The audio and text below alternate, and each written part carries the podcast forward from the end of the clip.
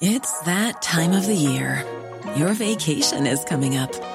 You can already hear the beach waves, feel the warm breeze, relax, and think about work. You really, really want it all to work out while you're away. Monday.com gives you and the team that peace of mind. When all work is on one platform and everyone's in sync, things just flow wherever you are. Tap the banner to go to Monday.com.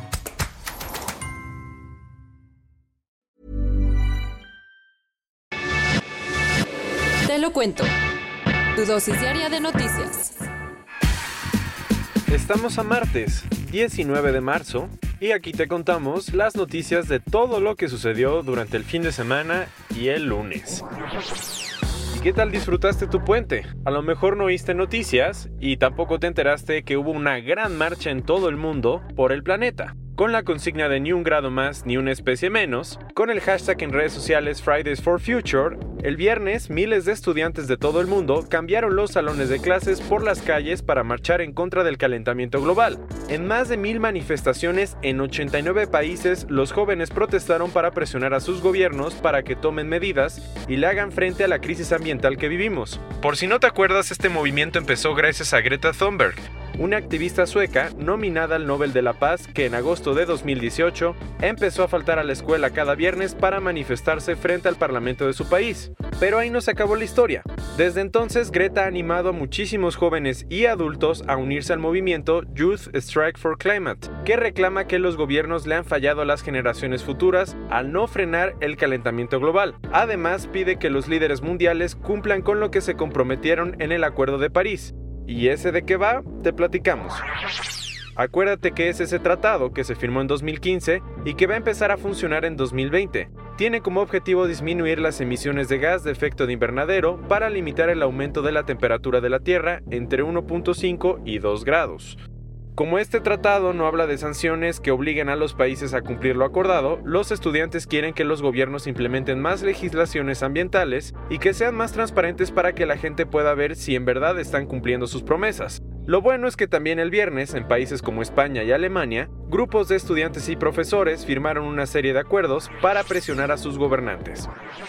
Muy bien, solo con invitación. Así es como va a ser la licitación para la nueva refinería de Pemex. Por si no sabías, la producción de Pemex ha caído a la mitad en los últimos 15 años y su deuda rebasa 100 mil millones de dólares. Por eso el gobierno de Andrés Manuel López Obrador tiene un simple objetivo en mente, rescatar a petróleos mexicanos.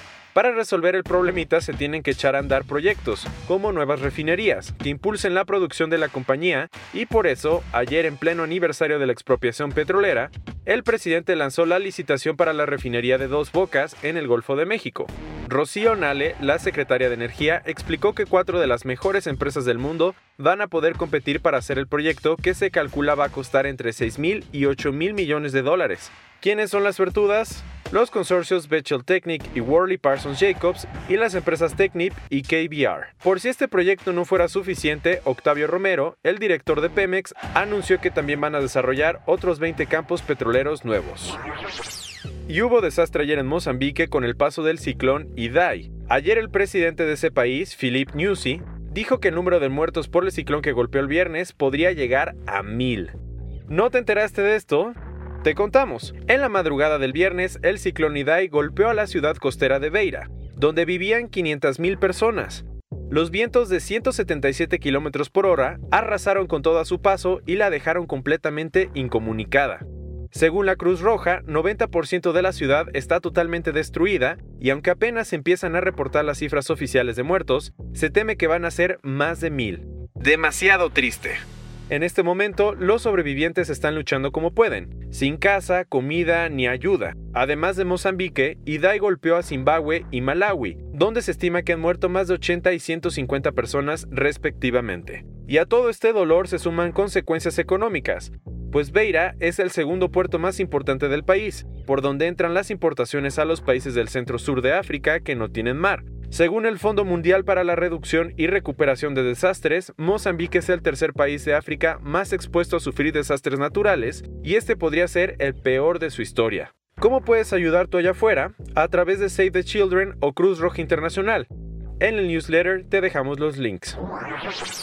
Pasando a otros cuentos, ayer Claudia Sheinbaum, la jefa de gobierno de la Ciudad de México, presentó el Laboratorio Anticorrupción, ¿De qué se trata? Esta herramienta, única en todo el mundo, está impulsada por la Agencia Digital de Innovación Pública y va a permitir que las autoridades midan la corrupción en la capital. ¡Buenísimo! Varias organizaciones como Transparencia Mexicana y los académicos de instituciones como el CIDE van a ayudar a que el gobierno desarrolle este gran proyecto que busca eliminar la corrupción, sobre todo en algunas de las oficinas públicas que procesan los trámites que los ciudadanos hacen.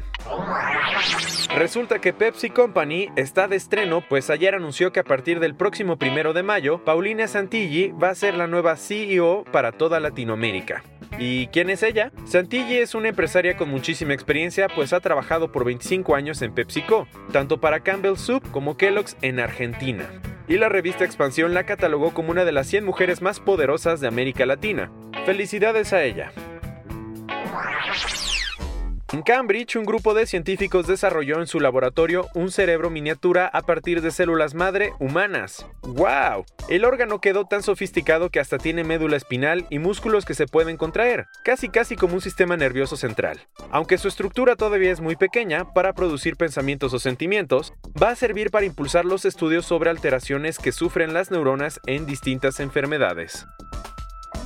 Cerrando las noticias, después de un intenso operativo, Holanda capturó ayer al atacante que dejó tres muertos y cinco heridos en un tiroteo. El mundo todavía estaba leyendo sobre el ataque terrorista de Nueva Zelanda del viernes pasado, cuando sucedió este nuevo atentado en Utrecht, una ciudad del centro de Países Bajos. Ahí, un hombre disparó contra los pasajeros de un tranvía y luego huyó en un auto. Inmediatamente, el pequeño país desplegó todas sus fuerzas para encontrar a Gökmen Tanis, un ciudadano turco de 37 años. Esta fue tu dosis diaria de noticias del martes con Te lo cuento. Yo soy Diego Estebanés, dale click en audio mañana y escúchanos de nuevo.